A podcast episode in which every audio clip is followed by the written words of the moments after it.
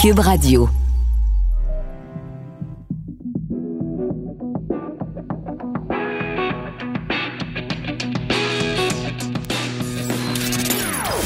Des opinions bien à elle. Sophie Durocher. Son franc-parler ne laisse personne indifférent. On n'est pas obligé d'être d'accord. Bonjour tout le monde, c'est Sophie Durocher. On est le mardi 17 mars 2020 et vous écoutez Cube Radio. Bien sûr, on est en programmation euh, spéciale concernant ce fameux coronavirus, le COVID-19. Un petit peu plus tard dans l'émission, je vais vous proposer euh, une entrevue avec Geneviève Bellil. Elle est directrice générale de l'Association québécoise des CPE. Parce qu'on le sait, euh, le premier ministre a annoncé la semaine dernière que les CPE, les services de garde, étaient fermés, mais qu'on allait quand même assurer des services de garde essentiels pour les enfants, donc, dont les parents travaillent soit dans le domaine de la santé, soit assurent justement certains services essentiels. Ce qui est surprenant dans ce dossier-là, c'est que des garderies d'urgence, donc, ont été mises sur pied, mais qu'elles sont très peu occupées. Alors, on va essayer de comprendre pourquoi avec Geneviève Bellil. Et également, bon, on apprend qu'il y a un enfant dans une école primaire dans le milieu, dans, dans le secteur de Cap-Rouge à Québec qui aurait contracté le coronavirus, un enfant qui fréquentait donc un service de Donc, euh, qu'est-ce que ça dit sur la dangerosité justement d'avoir euh, ces euh, services de garde où on peut potentiellement, les gens qui travaillent là peuvent potentiellement se transmettre le virus? on imagine aussi que pour les gens qui travaillent dans ces différents services-là, ça pose toutes sortes de questions parce que des fois, ces gens-là ont eux-mêmes leurs propres enfants qui doivent laisser euh, à la maison ou qui doivent laisser entre les mains de quelqu'un d'autre pour aller travailler dans un service de garde d'urgence pour s'occuper des enfants, donc des gens qui travaillent dans le domaine de la santé et qui nous assurent à nous, l'ensemble de la population, des services essentiels. Plus tard dans l'émission, on va aussi parler avec euh, Mathieu Bock-Côté, on va parler de cette idée euh, de Justin Trudeau, notre premier ministre, qui a tellement hésité et qui a tellement retardé sa décision de fermer les frontières du Canada. Et encore, les frontières ne sont pas totalement fermées. C'est comme on a l'impression que c'est à la fois, c'est mi-figue, mi-raisin. Euh, donc, une frontière qui est fermée euh, à tous ceux qui ne sont pas des résidents euh, canadiens, qui n'ont pas la nationalité. Mais par contre, on la laisse ouverte pour les citoyens américains. Donc, on va essayer de euh, comprendre les, les retards dans la décision de Justin Trudeau. Justin Trudeau, enfin, qui est en ce moment même en train de présenter une conférence de presse où, très sincèrement, euh, je pense que mes collègues Jonathan Trudeau et Maud Boutin en parlaient un petit peu tout à l'heure, on n'apprend pas grand-chose. Et euh, encore une fois, Justin Trudeau euh, lit euh, des textes manifestement écrits par d'autres en contraste énorme avec la prestance, par exemple, d'un François Legault, l'énergie, la force de conviction d'un Horacio Arruda, le calme dans la tempête d'une ministre McCann de la Santé. Je regardais hier le président français Emmanuel Macron qui s'adressait aux Français pour leur annoncer qu'ils étaient en confinement. Voilà des chefs d'État, voilà des chefs de gouvernement qui savent comment parler à leur population. Dans le cas de Justin Trudeau, c'est moins drôle. On va en parler d'ailleurs avec Richard Thibault, qui est président de RTCOM, qui est spécialiste en gestion de crise, et lui va nous faire une analyse justement de la façon dont les différents euh, acteurs dans cette crise, dont les différents dirigeants ont pu, euh, à leur manière, s'adresser à leur population. Richard Thibault, qui est spécialiste donc en gestion de crise. Euh, on est donc, euh, on va euh, rejoindre un petit peu plus tard nos collègues de LCN qui vont nous présenter un bulletin de nouvelles en direct. Mais je veux quand même vous donner certains éléments d'information au moment où on se parle. On sait bien sûr que en Ontario, ils ont décrété l'état d'urgence. on sait également du côté du Québec que bon, une demande que beaucoup de gens faisaient, la période des impôts est reportée. Donc pour faire votre déclaration d'impôt, vous avez jusqu'au 1er juin. Et pour payer, vous avez jusqu'au 31 juillet. Donc, ce sont quand même euh, des informations qui sont importantes. On attend évidemment de voir euh, ce qu'il pourrait y avoir euh, du côté du Canada. On va donc aller tout de suite à parler avec Geneviève Bellil. Je vous le disais tout à l'heure, elle est directrice générale de l'Association québécoise des CPE. Bonjour, Madame Bellil. Bonjour à vous. Écoutez, j'apprécie beaucoup que vous preniez du temps pour venir parler aux auditeurs de Cube Radio parce que on le sait, euh, vous devez être complètement débordé euh, dans les circonstances actuelles. Donc, je voulais juste commencer en vous disant que c'était très apprécié. Madame Bellil, euh, on sait le Premier ministre François Legault a annoncé donc la fermeture des services de garde, mais il a demandé qu'on maintienne bien sûr un service pour s'occuper des enfants dont les parents travaillent dans le système de santé puisqu'ils sont en première ligne et également euh, enfants des parents qui travaillent dans les services essentiels. Est-ce que c'était, selon vous, la bonne décision à prendre? Ben, euh, il faut voir euh, que la décision de départ était vraiment de fermer le réseau pour s'assurer de limiter euh, la courbe de propagation. Euh, c'est sûr que dans un contexte où on a besoin vraiment d'avoir tout notre personnel soignant, nos pompiers, nos policiers à l'œuvre, le réseau s'est rapidement porté volontaire pour donner un coup de main. Et je vous dirais là, moi, je suis extrêmement fière là des gens chez nous du réseau parce qu'ils ont mis en place vraiment des mesures pour essayer vraiment de de, limiter les contacts avec les enfants, euh, de faire des plus petits ratios, euh, de mettre de l'espace quand ils font euh, la sieste, d'avoir des protocoles aussi pour toute l'entrée et les sorties des enfants, des équipes le soir qui rentrent faire de la désinfection. Hmm. Donc, on essaie vraiment de gérer cette situation-là avec des très, très hauts standards là, au niveau là, de, de l'hygiène et de s'assurer que tout le monde soit protégé au maximum. D'accord. Donc, vous nous avez parlé, Madame Bellil, de gens qui se sont portés volontaires. Donc, euh, c'est-à-dire que même si le système de service de garde en tant que tel est fermé, vous avez eu une réponse positive et il y a suffisamment de gens qui se sont portés volontaires pour assurer les services euh, essentiels, les services d'urgence pour la famille, donc des gens qui travaillent dans le domaine de la santé et dans les services essentiels? Oui, donc dès vendredi, on était vraiment sur un, mouvement de gens de CPE volontaires. Au cours de la fin de semaine, on a eu de la difficulté à comptabiliser tous les volontaires et c'était difficile aussi d'avoir des lignes de communication claires. Donc le ministre a donné le mot d'ordre vraiment tous les services ouverts. Et donc, oui, il y a beaucoup de gens qui se sont portés volontaires. Je vous cacherai pas qu'il y a certaines éducatrices au RSG euh, qui ont des craintes et c'est tout à fait normal. Hein. On est quand même dans une période de crise sanitaire au Québec. Euh, donc, euh, on, nous, on a vraiment accompagné nos membres là, via plusieurs appels téléphoniques, plusieurs courriels. On essaie de les soutenir au maximum pour discuter avec les éducatrices, évaluer leur situation de santé, la situation de santé des enfants. Mais je vous dirais là, vraiment eu un appel euh, euh, très grand de la part du réseau qui, qui me rend très fière. Oui, mais avec tout à fait avec raison. Et j'en profite aussi pour dire merci à tous ces gens-là. Tu sais, le, le, premier ministre François Legault régulièrement dans ses différents points de presse prend le temps de remercier les gens qui sont sur les premières lignes. Mais je pense qu'il faut aussi remercier les gens dans le domaine du service de garde qui euh, sont aussi eux en premier, eux et elles, bien sûr, parce qu'on sait qu'il y a beaucoup de femmes euh, dans le réseau qui sont euh, aux premières lignes. Alors j'aimerais qu'on parle de chiffres, Madame Bellil. On parle de combien d'enfants dont les parents travaillent soit dans le système de santé, soit assurer les services essentiels, police, euh, euh, ambulanciers, pompiers. Euh, combien de personnes, combien d'enfants dont, dont, dont, on parle là? Les chiffres précis, ce serait quoi? Ben, hier, on avait fait des extrapolations avec quelques sondages qu'on avait eus. Le ministre, hier, a demandé à l'ensemble là, des installations et des responsables de garde en milieu familial de lui transmettre des chiffres. Je vous dirais que le ministère est en train là, de colliger toute cette information-là et je m'attends qu'au cours des prochaines minutes, prochaines heures, le ministre va pouvoir communiquer ce chiffre-là.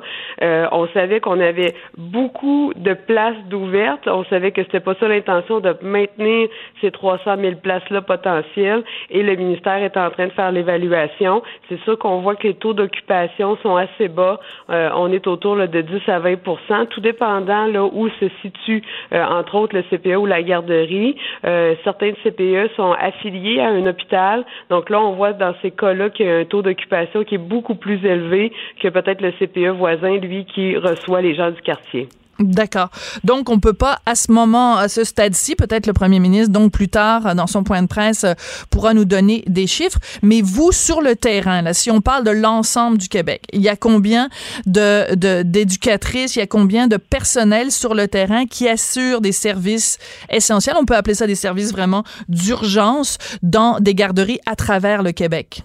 Donc, on a à peu près là, 25 000 éducatrices au Québec qui travaillent soit au CPE, soit en garderie. Puis, on a un petit peu plus de 12 000 responsables de garde en milieu familial. Je vous dirais que dans certains cas, il y a, y a, des milieux qui sont fermés parce que soit euh, il y a des quarantaines ou soit qu'il y a des responsables qui sont en isolement euh, mhm. obligatoire ou volontaire. Mais euh, on a quand même là un, 40 000 personnes qui sont potentiellement à pied d'œuvre et donc ça fait quand même beaucoup de gens potentiellement qui peuvent prêter main forte.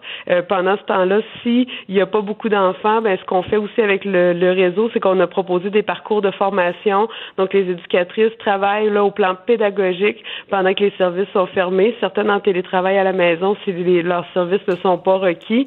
Donc vraiment, euh, c'est une grosse force de travail qui est là et euh, le temps est, est, très bien utilisé, soit pour de la désinfection, soit pour du temps pédagogique ou soit carrément pour être en contact avec les enfants qui sont reçus des parents là, travailleurs essentiels. D'accord. Alors comment on définit, Madame Bellil, travailleur essentiel? Parce que, par exemple, euh, quelqu'un qui travaille dans une pharmacie, on sait qu'en cette période justement d'urgence sanitaire, les services de pharmacie sont essentiels. Est-ce que pharmaciens, pharmaciennes, leurs enfants ont le droit à un service d'urgence de garde ou pas? Ben, je vous dirais qu'il y a, il y a beaucoup de gens qui nous ont demandé. Euh, il, y a, beaucoup de métiers qu'on pourrait considérer essentiels. Là, je vous le cacherai pas. Il y a une première liste qui avait euh, fait l'objet d'un décret euh, ministériel. si ma mémoire est bonne, c'est dimanche ou lundi. Pardonnez-moi, les, les journées. non, je comprends. Vous avez des les journées sont longues. Oui, oui, oui, je comprends ça, Madame Bellil. Très longues. Donc déjà, il y avait un premier niveau. Donc on disait les gens du réseau de la santé, les policiers, les ambulanciers euh, les agents correctionnels, les gens aussi du réseau des CPE, des garderies, parce qu'ils peuvent amener euh, leurs enfants. Euh, ce qui est arrivé par la suite, c'est qu'on venait venu ventiler ce qui était là des travailleurs, entre autres, du réseau de la santé. Et à ce moment-là, on est venu ajouter les gens qui sont qui travaillent dans les CHSLD, les gens qui sont dans des centres jeunesse. Donc, on est vraiment ah, bonifié. Et le gouvernement est venu aussi bonifier sur les euh, le secteur à la fois privé et le secteur public. Donc vraiment là, c'est tous les centres hospitaliers, les centres jeunesse, les CLSC, les centres de réadaptation. Euh, donc vraiment, c'est tout ce réseau-là, à la fois privé et public, qui est considéré comme être euh, travailleur essentiel. Et il y a aussi tout le personnel d'urgence Québec d'urgence Québec. Est-ce je vais vous poser une question qui est peut-être pas facile, Madame Bellil. Euh, là où il y a de l'homme, il y a de l'hommerie. Euh, je comprends qu'il y a tous ces gens-là dont, on considère qu'ils sont essentiels, hein, c'est ça le principe, sont essentiels au fonctionnement de la société en cette période d'urgence, en cette période de crise. Est-ce qu'il y a des gens qui essayent de tourner les coins ronds? Est-ce qu'il y a des gens qui font de la pression sur les services de garde en disant, regarde, moi, euh, c'est super important ma job, il faut absolument que j'aille travailler, prenez soin de mon enfant, puis que vous devez à ce moment-là négocier avec ces gens-là en leur disant, ben regarde, non, ta job est pas essentielle puis on prendra pas soin de ton enfant. Est-ce que vous avez des cas où il y a eu des situations comme celle-là? Ben, c'est sûr que je vous cacherai pas qu'il y a eu quelques cas. Je vous dirais que c'est vraiment pas euh, les, euh, c'est vraiment pas là les, la grande majorité des situations. Euh, vraiment, l'appel du premier ministre a été super bien entendu. c'est sûr qu'on est dans une situation qui est particulière parce que l'idée de départ, de, en fermant le réseau, c'est de limiter la courbe de propagation. Donc, il faut maintenir un service pour nos travailleurs essentiels. Mais si on, on ramène tout le monde avec la possibilité de fréquenter euh, le CPO, la garderie, ben là, on va avoir un enjeu potentiel. On n'atteindra pas notre premier objectif. Donc, Bien sûr. un jeu d'équilibre très compliqué pour euh, pour le gouvernement. Euh, et, c'est sûr là que c'est une situation qui est réévaluée en, temps réel. Et, ça se pourrait qu'à un moment donné, le gouvernement ait une autre interprétation.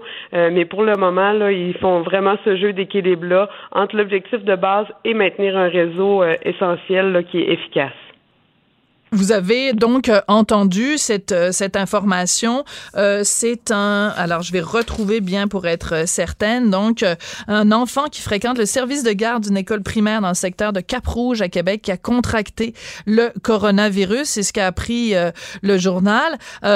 et donc, on demande aux gens qui ont fréquenté le service de garde de se mettre en isolement volontaire uniquement pour les enfants qui fréquentent le service de garde ainsi que leurs parents quand vous voyez ce genre d'informations-là, euh, Madame Bellil, est-ce que ça vous inquiète? Ben, euh, je vous dirais que je commenterai pas de situation particulière parce que j'ai pas toutes les, les, données sur chacun des cas qui nous sont euh, rapportés. Euh, moi, ce que je peux vous dire, c'est qu'hier soir, j'ai eu un échange avec le ministre Lacombe. ce matin, on a eu plusieurs contacts avec le cabinet et avec l'administratif, donc le ministère.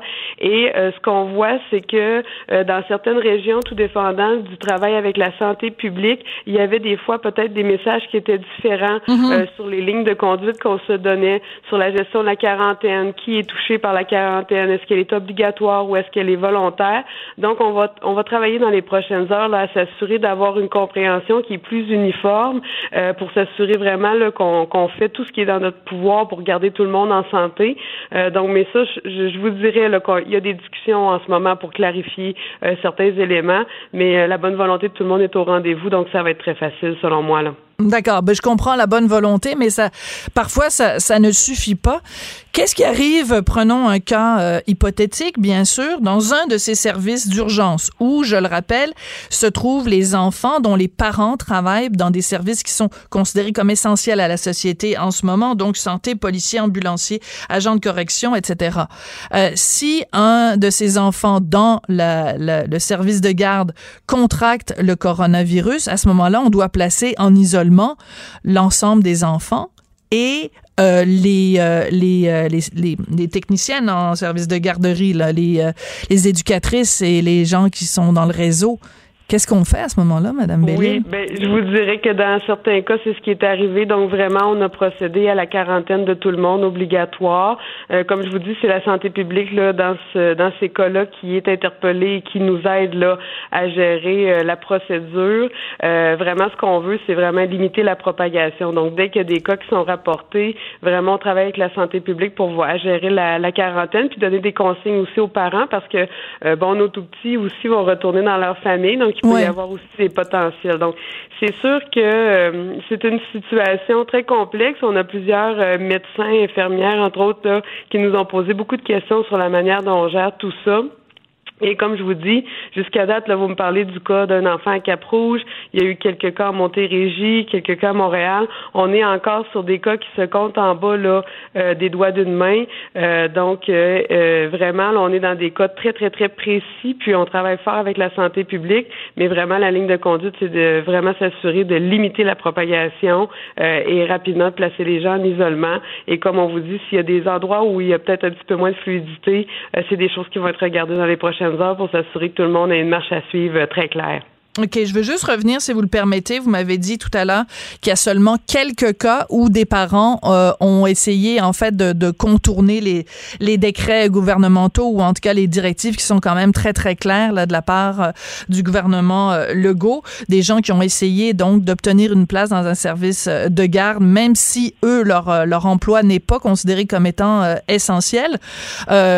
Pouvez-vous nous dire combien de cas il y a eu à, votre connaissance, là, vous qui connaissez, vous êtes à la tête du réseau, donc vous devez être capable de nous dire euh, est-ce que c'est moins de 10, plus de 10, puis c'est quel genre de métier que les gens avaient invoqué? Ben, je voudrais bien vous répondre. Je vous dirais qu'on a colligé beaucoup d'informations, qu'on a euh, maximisé tous les points de contact avec euh, avec nos gens, mais considérant que j'ai pas de chiffres solides, je m'avancerai pas. Euh, mais je peux vraiment vous dire que ce sont des cas très très très isolés. Puis quand les gens se sont présentés, les les gens ont du réseau, les directions ont, ont discuté avec ces parents-là. les gens, même si c'était parfois difficile, ont, ont, quand même compris la situation. Il n'y a pas aucun endroit où on a dû faire venir euh, la police en renfort. Donc, euh, euh, vraiment, là, pour une procédure qui a débuté officiellement mhm. dimanche à 15h15, c'est vraiment admirable la manière dont à la fois le réseau, mais aussi les Québécois se gouvernent là-dedans. Et puis, hmm. moi, je les félicite vraiment beaucoup, là. Donc, vous félicitez non seulement les Québécois qui se comportent comme du monde, hein, pour parler, euh, pour parler couramment, mais en plus, euh, donc, euh, la réponse, vous dites, du service de garde. Je rappelle, vous nous avez dit tout à l'heure, dans les CPE ou garderies, 25 000 personnes. Puis si on rajoute à ça les RSG, donc on monte à un total de 40 000 personnes. Est-ce que le moral est bon sur le terrain? Les gens sont qui travaillent donc dans ces services de garde d'urgence, parce qu'on peut pas s'empêcher, bien sûr, tous d'avoir une certaine forme d'inquiétude face à la situation, face à cet inconnu auquel euh, on fait face. Mais euh, est, comment est le moral sur le terrain, Madame Bellil? Ben ça c'est ça c'est un élément qu'on a testé euh, hier, qu'on a sondé avec eux. Je vous dirais que pour dans 50% des cas, les gens nous ont répondu que le, euh, le moral était là, euh, que ça allait bien. dans 50% des cas, les gens nous ont dit qu'il y avait du personnel qui était anxieux, qui se préoccupait. souvent des gens qui ont une condition de santé particulière, qui vont s'inquiéter pour leur famille aussi de ramener hmm. ça dans la famille. Donc je vous dirais que c'est assez partagé. J'imagine que si on faisait un sondage aussi dans la population en général du Québec, euh, vous avez des gens qui sont euh, un peu moins anxieux euh, par rapport à des situations de cette nature-là, des gens qui sont un peu plus anxieux. Donc, j'imagine que c'est un reflet de la société. puis, ce qui est important, là, donc, c'est vraiment d'appuyer nos éducatrices qui sont qui sont anxieuses. On est en train de voir là comment on peut leur donner un, coup de main si elles ont des questions, des préoccupations et autres. Là. Mais je vous dirais que c'est assez divisé actuellement, mais ça n'empêche pas que les gens soient là et volontaires pareil. Oui, mais c'est ça qui est formidable parce que quand vous avez euh, dès le début vous nous avez dit ça qu'il y avait euh, donc eu un mouvement là de gens volontaires. Donc euh, c'est d'autant plus louable et noble que bon ben si on a des inquiétudes pour soi ou pour le, fait de ramener justement le, virus dans sa famille, que ces gens-là se soient quand même portés volontaires, c'est absolument formidable parce qu'on sait les risques que ça peut comporter quand le gouvernement nous demande tous de rester chez nous. Mais il y a des gens qui doivent aller au front et qui doivent en effet être en contact avec euh, tout plein d'enfants, même si on les adore, euh, il reste que ça reste quand même un, vecteur de, transmission. Donc, euh, le, côté volontaire dans ce cas-là est encore plus louable. Oui, et surtout qu'avec nos tout petits, la question de la distanciation sociale est très difficile à exercer. On va tous bien le comprendre. Euh, donc, c'est sûr qu'on privera pas nos tout petits euh, de câlins et de chaleur, mais c'est sûr qu'on augmente les lavages de mains et on prend beaucoup de précautions. Euh, mais, mais vraiment, là, on est extrêmement fiers des gens. Comme je vous dis, il y a des gens, oui, qui ont de l'inquiétude, qui sont stressés, qui s'inquiètent pour eux. On travaille avec eux, mais il y a quand même là 40 000 personnes qui se sont mobilisées, des, des milliers des milliers de services éducatifs ouverts à travers le Québec euh, qui sont euh, en fonction et ça c'est grâce à ce réseau-là euh, qui est extraordinaire puis qui a une force de vraiment d'adaptation. Donc moi je les félicite encore une fois puis je, me, je, vous remercie de me permettre de le faire aussi sur vos ondes. Ben c'est la moindre des choses. écoutez, moi je, je il y a des gens dans ma famille qui travaillent dans des CPE, donc c'est une réalité que je que je connais que je connais bien et je salue d'ailleurs ma sœur et mon beau-frère qui travaillent dans des CPA. Et euh, donc, euh, je trouve que c'est euh, ben c'est ça. Vous êtes tous sur le la ligne de front et on vous en sait gré. On est très reconnaissant justement du travail exemplaire que font tous les gens dans les services de garde pour assurer justement que nos travailleurs essentiels, soit dans le domaine de la santé ou dans le domaine de la sécurité, que leur qu'ils puissent au moins aller travailler en, ayant la paix d'esprit de se dire qu'il y a quelqu'un de compétent et de bienveillants qui veillent euh, sur leurs enfants. Euh, Geneviève Bellil, vous êtes directrice générale de l'Association québécoise des CPE. Merci beaucoup euh, de cette mise à jour. Puis, ben, quand vous parlez à votre monde, dites-leur bon courage. Puis dites-leur merci aussi de la part de l'ensemble de la population québécoise. Travail qu'ils et elles font est extrêmement apprécié. Je vais leur partager vos bons mots et je vous remercie énormément de, de, tout ce que vous avez témoigné aujourd'hui. Puis je vous souhaite une bonne fin de journée. Merci, merci vous aussi, Geneviève Bellil, donc directrice générale de l'Association québécoise des CPA. On est, vous écoutez, on n'est pas obligé d'être d'accord sur les ondes de Cube Radio. On n'est pas obligé d'être d'accord. Pour nous rejoindre en studio. Studio à commercial cube.radio. Appelez ou textez. 187 cube radio. 1877 827 2346. Dans cette période de coronavirus, de pandémie, on a besoin bien sûr d'informations, d'informations factuelles, mais on a besoin aussi de réfléchir à voix haute avec euh, des collègues avec qui on échange des idées, des réflexions, parfois une réflexion même euh, philosophique sur la façon dont la société en général, dont la planète est en train de changer en faisant face à ce virus. C'est ce qu'on va faire à l'instant avec euh, Mathieu Bocoté, mon chroniqueur, blogueur, chroniqueur, blogueur, collègue, chroniqueur, blogueur au Journal de Montréal, Journal de Québec et animateur du balado Les idées mènent le monde à Cube Radio. Mathieu, bonjour. Bonjour. Mathieu, ce matin, dans le journal, ton texte s'intitule Une frontière, ça se ferme. Dois-je comprendre que euh, Justin Trudeau ne trouve pas grâce à tes yeux? Ah, c'est assez fascinant de voir à quel point il n'est pas à la hauteur dans les circonstances. Nous le savions léger, nous le savions incapable de gérer la crise de SNC, nous le savions incapable de gérer la crise ferroviaire, mais là, devant une crise qui est d'une autre nature, une crise mondiale, qui oblige les sociétés à se mobiliser en réveillant la meilleure part d'elles-mêmes, leur capacité de décision, leur capacité de trancher, leur capacité d'affronter le tragique sans désespérer, eh bien, on se retrouve avec un hurluberlu à Ottawa d'une incompétence compétence clownesque. C'en est gênant et c'en est surtout gênant pour lui quand par effet de contraste, on regarde à Québec François Legault qui, euh, dans les circonstances, puis je mets à coup pas, Dieu sait, je l'ai souvent critiqué en d'autres, euh, sur d'autres, pour des bonnes raisons en d'autres temps, mais là, on se retrouve avec un leader à Québec qui est d'une efficacité redoutable, qui incarne la figure souvent moquée du bon père de famille, mais là, il l'incarne dans ce qu'il a de mieux, capable de trancher, capable de prendre des décisions non pas trop tard, mais à temps et même à l'avance. Ça ne veut pas dire que la crise ne nous frappera pas mhm. durement.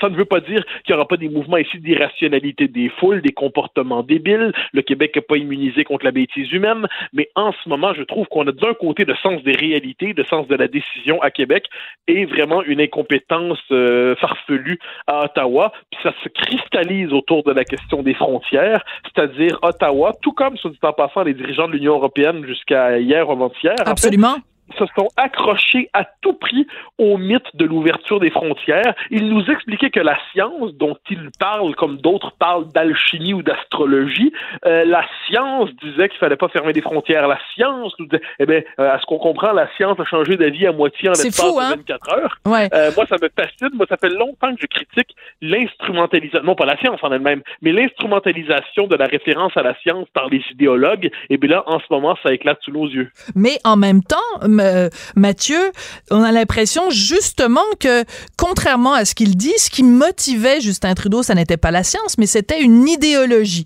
Je pense par exemple à certains ministres du gouvernement Trudeau qui, quand on parlait de fermer les frontières, n'ont pas hésité à utiliser des mots envers ceux qui avaient cette idée-là, des mots comme xénophobe, peur de l'autre, euh, etc. Alors que, euh, je veux dire, c'est une réalité physique. On sait très bien que le, virus ne, respecte pas les frontières, mais le virus, il se promène pas tout seul, il prend pas son petit panier sous son bras pour aller se promener d'un pays à l'autre. Comment il s'est rendu de la Chine à l'Italie, le virus? Ben, il s'est promené en, en voyageant sur des individus et les individus, eux, connaissent ce que c'est une frontière. Donc, on a l'impression que c'est un discours idéologique, un multiculturalisme poussé dans ses derniers retranchements qui a bloqué la décision de Justin Trudeau? Ah, je suis absolument d'accord. Je pense qu'on est dans une situation où le, multiculturalisme obligatoire d'Ottawa, une forme de mondialisme, une forme de libre-échangisme, un sans-frontiérisme, pour utiliser une autre formule, eh bien, vient de prendre le contact avec le réel. On nous dit souvent que la réalité n'existe pas, il n'y a que ce qui n'existe, ce sont des perceptions, des discours. Non, la réalité, c'est quand ça cogne. Eh bien là, ça vient de cogner. Et on le voit, c'est-à-dire qu'ils se sont entêtés jusqu'à la dernière seconde. Ils refusaient, puis soit dit en passant, leur décision est bien incomplète, hein, parce que là, la frontière américaine demeure fondamentalement ouverte. Or, les États-Unis sont en train de devenir un foyer de contamination incroyable. Les Américains ont un comportement collectif en ce moment inquiétant est un terme poli. Ben oui. on l'a vu, euh, on, l'a vu des plein d'images parce que bon, c'est le spring break, donc la semaine de relâche euh, dans certains coins aux États-Unis. On a vu des hordes de jeunes à la plage euh, se donner des bisous, s'étreindre comme si le party était pogné là. Je veux dire, c'est pas le party qui est pogné, c'est la pandémie qui est pognée. Et eux, le message s'est pas rendu là.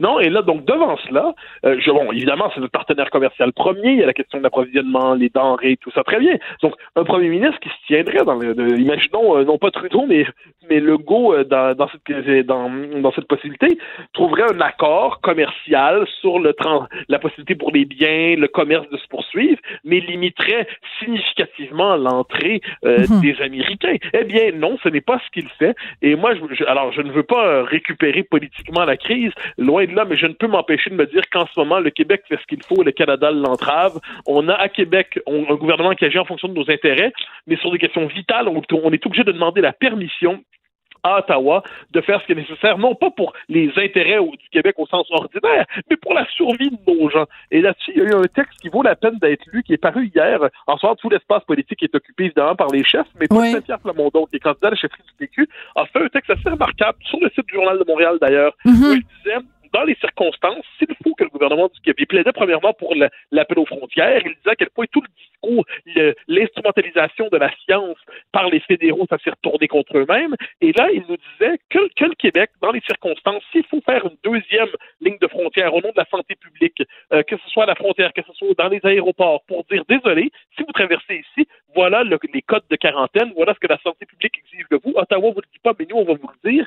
Eh bien, ça, je pense qu'on doit se dire ça en ce moment. Euh, François Legault ne devrait pas s'interdire de faire ce qu'il croit nécessaire Absolument. pour le Québec, malgré l'incompétence et la paralysie des fédéraux. On est dans un moment critique, hein, parce que c'est- il y a la dimension de la santé publique, il y a la question de l'économie, il y a comment tout ça va redémarrer ensuite. Alors, devant tout cela, la- on a un besoin vital d'une autorité politique, non pas une main de fer, mais une main ferme. Et ça, on l'a à Québec, alors qu'à Ottawa, on a une espèce de danseur de ballet. Mais, mais ce qui est intéressant, euh, Mathieu, puis c'est là-dessus que je veux qu'on réfléchisse euh, ensemble, c'est que depuis le début, euh, dans, dans cet disons, entre Québec et le reste euh, du, du, de- du pays, entre la province du Québec et le reste du pays, on peut se chicaner pour euh, des paiements de péréquation. On peut se chicaner pour euh, des... euh, Qu'est-ce qui est de, de, de juridiction provinciale? Qu'est-ce qui est juridiction euh, fédérale? C'est un petit peu comme se, chicaner sur euh, le sexe des anges.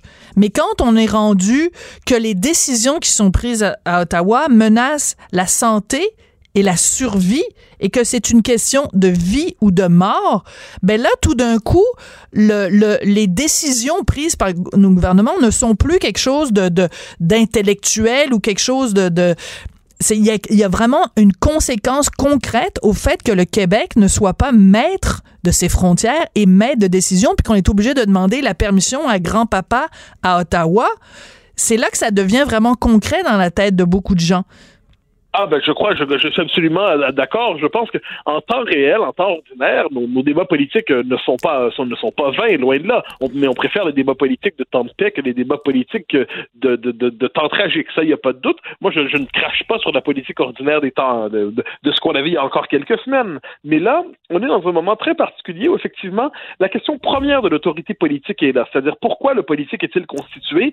Euh, Certains grands philosophes nous disent, euh, je pense ici à Thomas Hobbes, c'est la peur de la mort violente qui concède les, euh, les, qui permet aux individus de concéder le pouvoir sur leur vie à une autorité qui va être responsable d'assurer leur survie. Et, et quand le pouvoir est incapable d'assurer leur survie, eh bien, il perd sa raison d'être. En ce moment, on, on se tourne, puis je, je souligne que Québec n'est pas le seul là-dedans. Les gouvernements nationaux en Europe, pour la plupart, ont la même réaction quand le gouvernement a la responsabilité d'un peuple et non d'une idéologie, il prend les décisions nécessaires. Et là, les Québécois, puis ça, ça nous montre pu- la puissance des réflexes d'identification, c'est-à-dire les Québécois en situation de crise se tournent naturellement vers leur vraie capitale, c'est-à-dire Québec. Euh, moi, ça me fait penser, c'était autre chose, la crise n'avait pas la même nature, mais rappelons-nous la crise du verglas. Oui. Rappelons-nous d'autres grandes crises dans notre histoire, mais celle-là vraiment de portée particulière. Euh, les Québécois ont toujours voulu, dans ces moments-là, avoir à Québec la figure du bon chef de famille, disons ça comme ça, du bon père de famille. Et là, on, on se trouve avec un homme politique qu'il y a, il y a quelques semaines, certains traitaient encore de mon oncle. Et là, qu'est-ce qu'on voit? On voit sur euh, les, les- chez les commentateurs des progressistes patentés qui portent leur progressisme à la boutonnière, hein, tout ça, eh bien, nous dire euh, Ah, mais il m'impressionne, Legault, comme si on redécouvrait ce besoin vital d'autorité. Mhm. Et moi, je pense qu'effectivement, euh, dans les circonstances, comme je dis, je veux pas transformer ça en plaidoyer souverainiste, c'est pas, pas un secret ce que je pense de ça, mais les circonstances nous montrent c'est quoi, en ce moment, concrètement, ne pas être pleinement maître de ses affaires. Pour moi, il y ça. a quelque chose. On, on va pas s'attarder là-dessus chaque jour, je devine, mais là, il faut quand même qu'à un moment donné, on le dise. Là, on paie le prix de notre dépendance. Euh, J'espère qu'on le paiera pas trop cher. C'est ça, c'est-à-dire qu'il y a quelques semaines, on disait, euh, mettons, je prends un exemple, on parlait de la loi 21, on disait, bon, on est en train de mesurer le prix que c'est de devoir demander euh, la permission à Ottawa pour légiférer sur ce qui se passe chez nous. Ben là, c'est beaucoup plus concret. Là, la loi 21 est rendue, est bien le fun, la loi 21, mais c'est rendu rendu un petit peu moins concret que est-ce que euh, nos personnes âgées vont euh, finir l'année, est-ce qu'on va pouvoir fêter Noël avec eux là? C'est c'est Oui, oui, oui, j'oserais même dire qu'en ce moment nous réclamons tous le droit au port du masque, c'est-à-dire le masque ostentatoire. ah, ben moi, je le comprends, le masque ostentatoire est un signe de prudence et de politesse en ce moment. Oui. ça comme ça. Mais, mais, non, je crois que c'est très concret. Puis j'ajouterais juste une chose, ça, ça vaut la peine de le dire. Euh, les Québécois, on les accuse de racisme, hein, de xénophobie. Là, on voit le directeur de la santé publique qui est absolument magnifique dans les circonstances, qui se tient, qui, à ce que j'en sais, euh, vient pas de la, euh, appelons ça, de, de l'île d'Orléans. C'est un Québécois d'une autre origine. Personne ne doute un instant que c'est un Québécois à part entière. Absolument. C'est quelqu'un qui est absolument de la famille. Puis on se tourne vers lui aussi. C'est une figure d'autorité dans tout cela. Euh, le procès en xénophobie qu'on fait aux Québécois, celui-là aussi se décompose dans les circonstances. Euh, je trouve que les gens qui se retrouvent en autorité en ce moment sont assez admirables et, euh, et j'espère qu'on va tenir. Les Québécois sont assez doués pour survivre, cela dit. Ils sont doués pour la résilience. On n'est pas toujours fait pour réussir les plus grands projets. On en a échoué quelques-uns, mais quand vient le temps de tenir, on n'est pas si mauvais que ça. J'ai tendance à croire que c'est ce qui va se passer. Oui. Euh, en même temps, comparons euh, le comportement des Québécois qui, je trouve, dans les circonstances, puis j'en parlais tout à l'heure avec Geneviève Bellil, là, qui est de la directrice de l'Association québécoise des CPE, qui disait qu'il y a des, des, dizaines de milliers de gens qui sont portés volontaires pour assurer les services d'urgence dans les garderies pour les enfants, des, des gens qui travaillent dans le domaine de la santé et d'autres services euh, essentiels. Mais comparons ce comportement-là, euh, disons, euh, louable et noble des Québécois avec une autre société que tu connais bien, qui est la société française. Emmanuel Macron, hier, qui a annoncé donc que les Français étaient placés d'une certaine façon en confinement total, en confinement obligatoire. Et je regarde les images qui nous proviennent de France et ce sont des gens qui pillent des supermarchés, qui vont dans les épiceries, dans certains cas, qui s'en prennent aux gardiens de sécurité pour euh, euh, se procurer des biens euh, de, de, de tu sais, je veux dire, du, du, du riz, des pâtes, du papier de toilette, là. C'est pas reluisant. Mais il n'y a ah, pas... Mais c'est particulier. Hein. C'est-à-dire la France, c'est un pays, comme j'aime dire, anarchiste et monarchiste tout à la fois. Euh, et puis encore, c'est un pays euh, monarchiste et régicide. Hein. C'est un pays qui aime l'autorité, mais qui aime trancher la tête du roi. C'est un pays qui aime Napoléon, mais en même temps où chacun se veut son petit Napoléon personnel dans son jardin. Donc, c'est un pays assez particulier et je crois, dans les circonstances, les... il va y avoir en France un, un bilan d'autorité politique qui va être très dur à faire dans tout cela. Trois exemples. Euh, Emmanuel Macron qui permet la tenue des élections municipales alors qu'en on, on, on, allait le, le, signal était donné vers qu'on allait vers le confinement généralisé. Deuxième exemple euh, qui me frappe moi, euh, la ministre de la santé qui s'est retirée pour une candidate à la mairie de Paris, Agnès Buzyn, confie dans le Monde aujourd'hui que euh, euh, bon, euh, elle nous disait il y a quelques semaines, oh, ça, ça, y a pas de chance que le virus arrive, ça va bien se passer. Puis là, elle nous dit aujourd'hui, ah, je savais qu'on allait vers la catastrophe et puis euh, ça me tentait pas d'aller en Mais un instant, si elle savait qu'on allait vers la catastrophe, c'est terrible d'avoir dissimulé ça. Puis troisième élément, les comportements effectivement des Français euh, qui vont dans dans la rue, qui se mm. s'embrassent, ainsi de suite. Et là, on se dit, cette société qui est admirable, d'ailleurs, Dieu sait que j'aime la France. Là, l'autorité politique a failli dans ce moment-là. Donc là, on en appelle ensuite, je le on en appelle au confinement. Mais ensuite, c'est un confinement partiel parce qu'on essaie de comprendre quelles sont les consignes exactement. Mhm. C'est pas très clair. Néanmoins, euh, Emmanuel Macron avait quand même un bon mot hier. Il disait que nous sommes, c'était pour la France, dit-il, nous sommes en guerre, en guerre contre Il l'a répété plusieurs fois.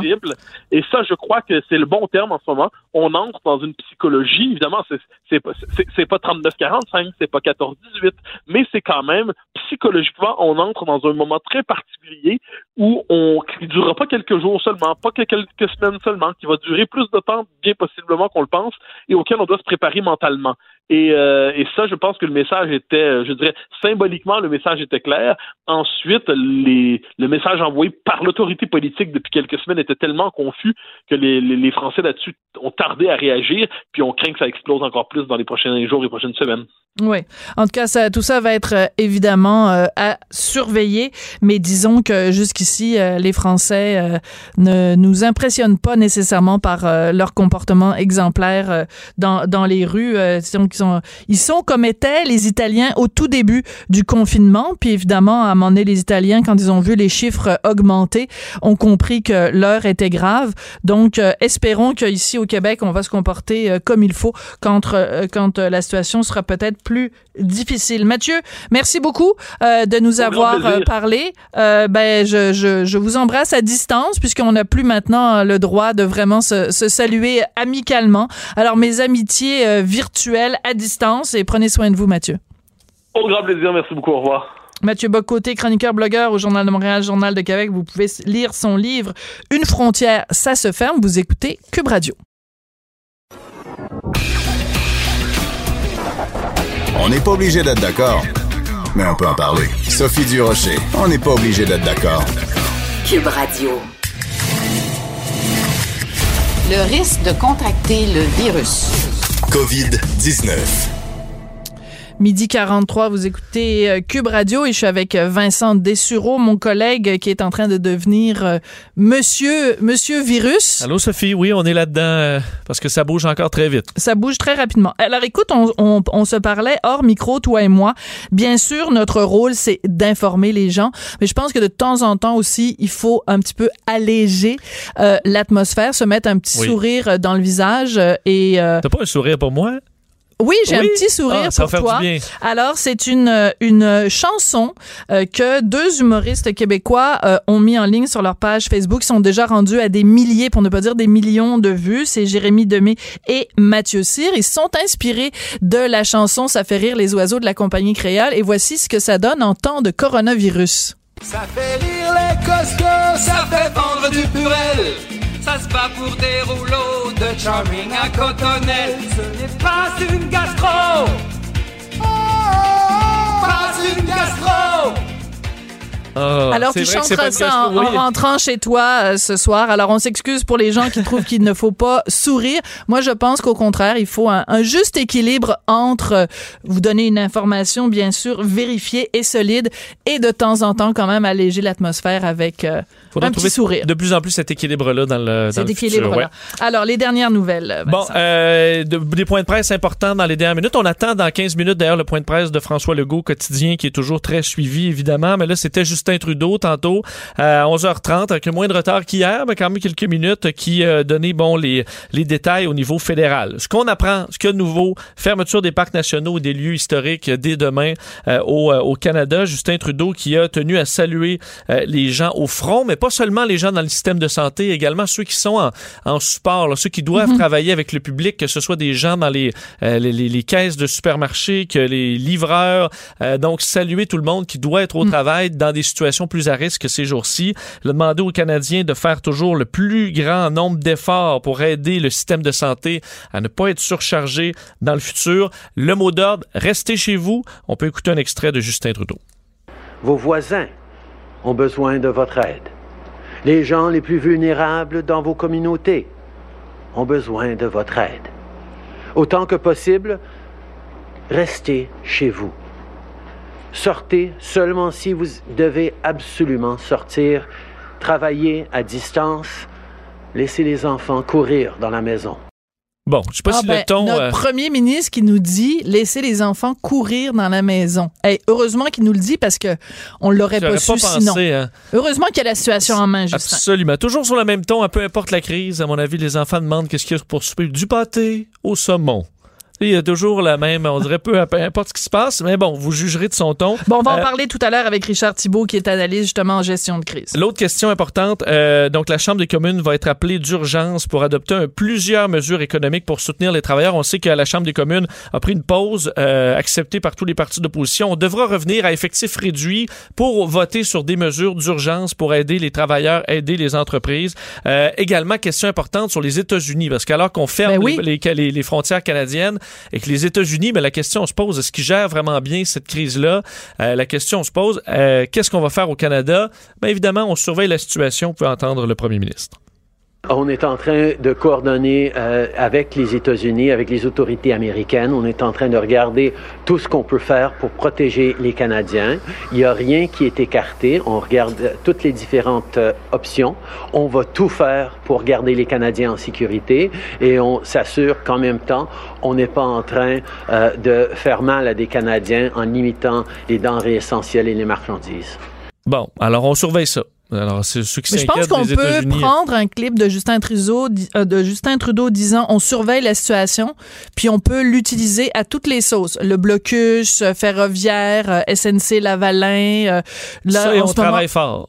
On travaille fort, puis on surveille la situation, puis on est à l'écoute des Canadiens. Ça, je pense Euh, qu'on peut le réutiliser. Autre, on confirme que le gouvernement fédéral va emboîter le pas au gouvernement du Québec, repoussé au 1er juin la date limite pour les contribuables euh, pour la production de la déclaration de revenus.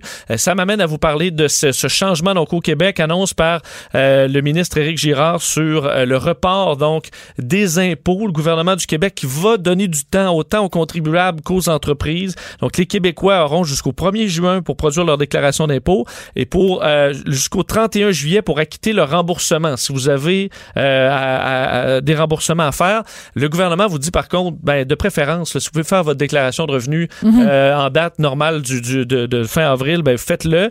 Euh, surtout si vous avez des chèques à recevoir parce que ce sera important.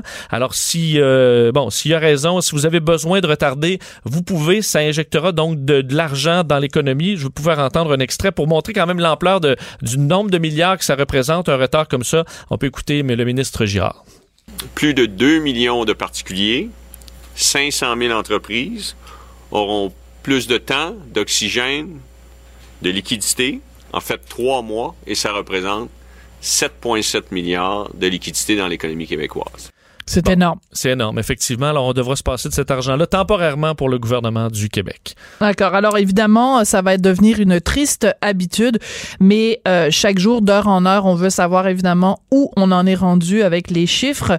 Donc, euh, on en est rendu où, Bon. le bilan euh, Pas, actuel? pas de mouvement au Québec parce qu'on n'a pas eu encore l'annonce. Alors, à 13 h on aura le chiffre du jour et ce sera important parce qu'on voit euh, dans les La progression. jours, une progression. On voit que le chiffre double à peu près tous les deux jours et ça, faudrait, quand on dit la courbe, il faudrait que ça, ça baisse. Euh, alors, ce sera surveillé avec le nombre de, de, de- de cas représentés euh, aujourd'hui. Euh, un nouveau décès à confirmer. Premier décès en Ontario. On sait que c'est la province la plus touchée. Alors, le bilan des décès au Canada qui euh, atteint maintenant 5 décès. C'est un homme de 77 ans, donc de l'Ontario. Alors que le, nombre de cas en Ontario, on parle plutôt de 185 cas présentement.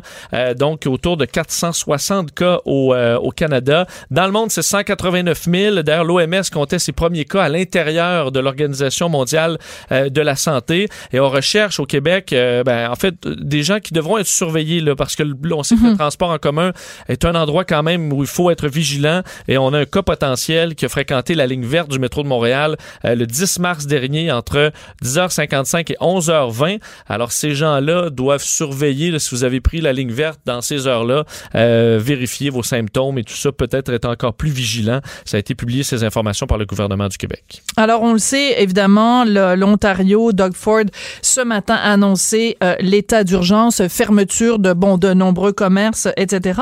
Mais si on regarde ça sur euh, la, la planète, mettons la planète euh, sport, il y a beaucoup d'annulations, de reports. Oui, et ça s'est ajouté, en fait, des reports importants, là, parce que l'Euro 2020, le 2020 sera finalement l'Euro 2021. Donc, évidemment, le, Le soccer. le, le soccer en Europe, ce qui est au- presque aussi gros que la Coupe du Monde aux, deux, aux, aux ans. Euh, donc, euh, c'est remis. Il faut comprendre que c'était, écoute, Mais ça n'avait pas de sens. 12 villes européennes, dont Rome, dont Munich Non. en Allemagne, ça faisait pas de sens. Alors, c'est remis d'un an. La grande question, ce sont, c'est les Olympiques, évidemment. Euh, et le Comité international olympique euh, sort de, de, de, de réunion là, et dans les dernières minutes, ont confirmé qu'on allait de l'avant encore. On dit il est trop tôt pour prendre des décisions drastiques. Ce serait contre-productif. Alors, on va de l'avant, on va changer ce, que, ce qui a changé au niveau des qualifications olympiques, mais on va encore de l'avant. Mais c'est le 24 juillet que ça commence. Ça, c'est quand même bientôt. Ça me semble peu réaliste et, euh, corrige-moi si je me trompe, mais il n'y a pas le président du comité olympique japonais qui lui-même a le Il- COVID-19. Des membres, effectivement, euh, au placé de, de l'organisation présentement au Japon. On se dit, les gens, là, c'est énormément de travail préparer les Olympiques. Là, on fait ça quoi par télétravail? Euh, ça me paraît une tâche herculéenne, même si on s'imagine que le 24 juillet, c'est réglé, puis la planète réouvre, ce qui m'apparaît euh, dur à croire. Roland Garros euh, reporté au mois de septembre alors que ça commençait le 24 mai. Alors, c'est la situation actuelle. Et le gala artiste chez nous vient d'être annulé également. Alors, c'est euh, des euh, annulations à série qui se poursuivent. Absolument. Puis District 31 et La Faille, les tournages sont suspendus sur une note, euh, bien sûr, qui a bien sûr beaucoup d'impact pour les gens concernés, mais à l'échelle planétaire, on s'entend que c'est, euh, quand même moins moins grave comme comme comme impact. Merci beaucoup Merci. Vincent euh, Dessureau, ça a été euh, euh, très instructif puis évidemment tu es avec nous jusqu'à 16h avec des bulletins réguliers. Alors on se tourne tout de suite vers Richard Thibault, président de RTCom spécialiste en gestion de crise. Euh, Richard, bonjour, comment allez-vous? Ben, ça va très bien. Sophie, vous-même? Oui, ça va. Écoutez, euh, Pas de grippe encore? Non, ça va bien vous aussi? non non, oui, non, ça va très bien puis on, on touche euh, du bois bien sûr. Rassurez-moi. Oui. Alors, Richard, euh, euh, comment avez-vous trouvé euh, la performance, disons ça comme ça, de Justin Trudeau euh, au cours, je dirais, des 48 dernières heures qui ont été si cruciales pour euh, la santé des Canadiens? Vous parlez de la représentation, donc, de, de, de, de, notre premier ministre, parce que ça ressemblait à... C'était très posé, hein, l'addiction était là et tout le reste, mais honnêtement, comme gestionnaire de crise, je peux vous dire que c'est... c'est on attend beaucoup plus d'énergie que ça. D'ailleurs, c'est... Vous savez, on a des, des, des, des beaux... euh, quand on est gestionnaire de crise, puis qu'on voit la, la... comment dire, l'intensité de, de, de l'événement qu'on vit, il est intéressant de comparer, puis de regarder, puis de comparer les gens, puis on voit le premier ministre français, par exemple, qui à un moment donné est obligé d'avouer que on a pris ça un peu à la légère, puis on n'a pas vraiment p- pris en compte ce qui se passait. Puis là, là vraiment, mais c'est l'état d'urgence à double tour, on reste embarré chez nous. Alors, c'est une crise, une façon de la gérer. Il y a aux États-Unis, il y a, il y a le président américain qui lui s'imaginait que bon ben il, il était pour être capable de, de transformer tout ça à lui tout seul, puis fallait rire de ça cette histoire-là. Je sais pas si vous y avez lui avez eu la, la mine depuis euh, depuis une couple de jours. Euh, il est assez étiré. Je pense qu'il dort pas beaucoup. Il est en train de réaliser que cette partie de plaisir qu'il avait annoncée, ça ressemble pas à ça. Ça ressemble pas à ça. Mais je pense que... chez nous- Oui, allez-y, Richard, oui. Ben, J'allais venir directement à votre question. Chez nous, on voit très bien que finalement, euh, du côté euh, du côté du gouvernement canadien, on n'était pas prêt. Ou on donne l'impression qu'on n'était pas prêt à gérer la crise. Voilà, ben là c'est là que je voulais en venir parce que vous dites donner l'impression puis on le sait vu que vous êtes dans ce domaine-là gestion de crise, l'image est importante. Quand on a un premier ministre qui euh, a l'air euh, puis c'est l'expression vient de Joseph Facal qui a l'air d'un un Bambi euh, euh, pogné dans les phares d'une voiture là, c'est ça n'est pas euh, rassurant du tout, mais surtout je je pense que quand on- a un leader en face de nous, ce dont on s'attend de sa part, c'est pas qu'il nous dise euh, des, des niaiseries pour nous rassurer. On veut qu'il nous dise la vérité.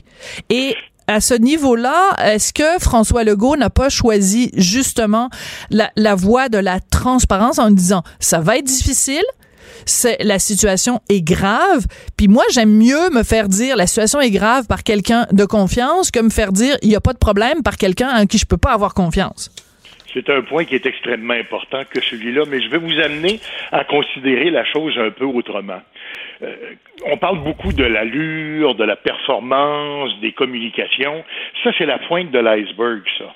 Et quand on arrive en situation de crise, meilleure sera notre préparation, plus facile ce sera de jouer ce rôle-là, d'être rassurant, d'être rassembleur, de démontrer qu'on est en contrôle. Moi, je peux pas concevoir, on a vraiment l'impression que du côté du gouvernement canadien, c'est un peu comme si on avait été pris par surprise par cet événement-là, qui tout à coup prend des proportions auxquelles on s'attendait pas. Mais ma foi, je peux pas comprendre que quand on dirige un pays, on n'a pas des gens qui réfléchissent à ces choses-là et qui n'essayent pas de comprendre un petit peu mieux de quelle façon est-ce que on devrait s'organiser si ça arrivait, ce genre de choses-là. Ouais. Moi, je pense que ces devoirs-là ont été faits au- du côté du gouvernement du Québec, mais n'ont pas été faits du côté du gouvernement canadien.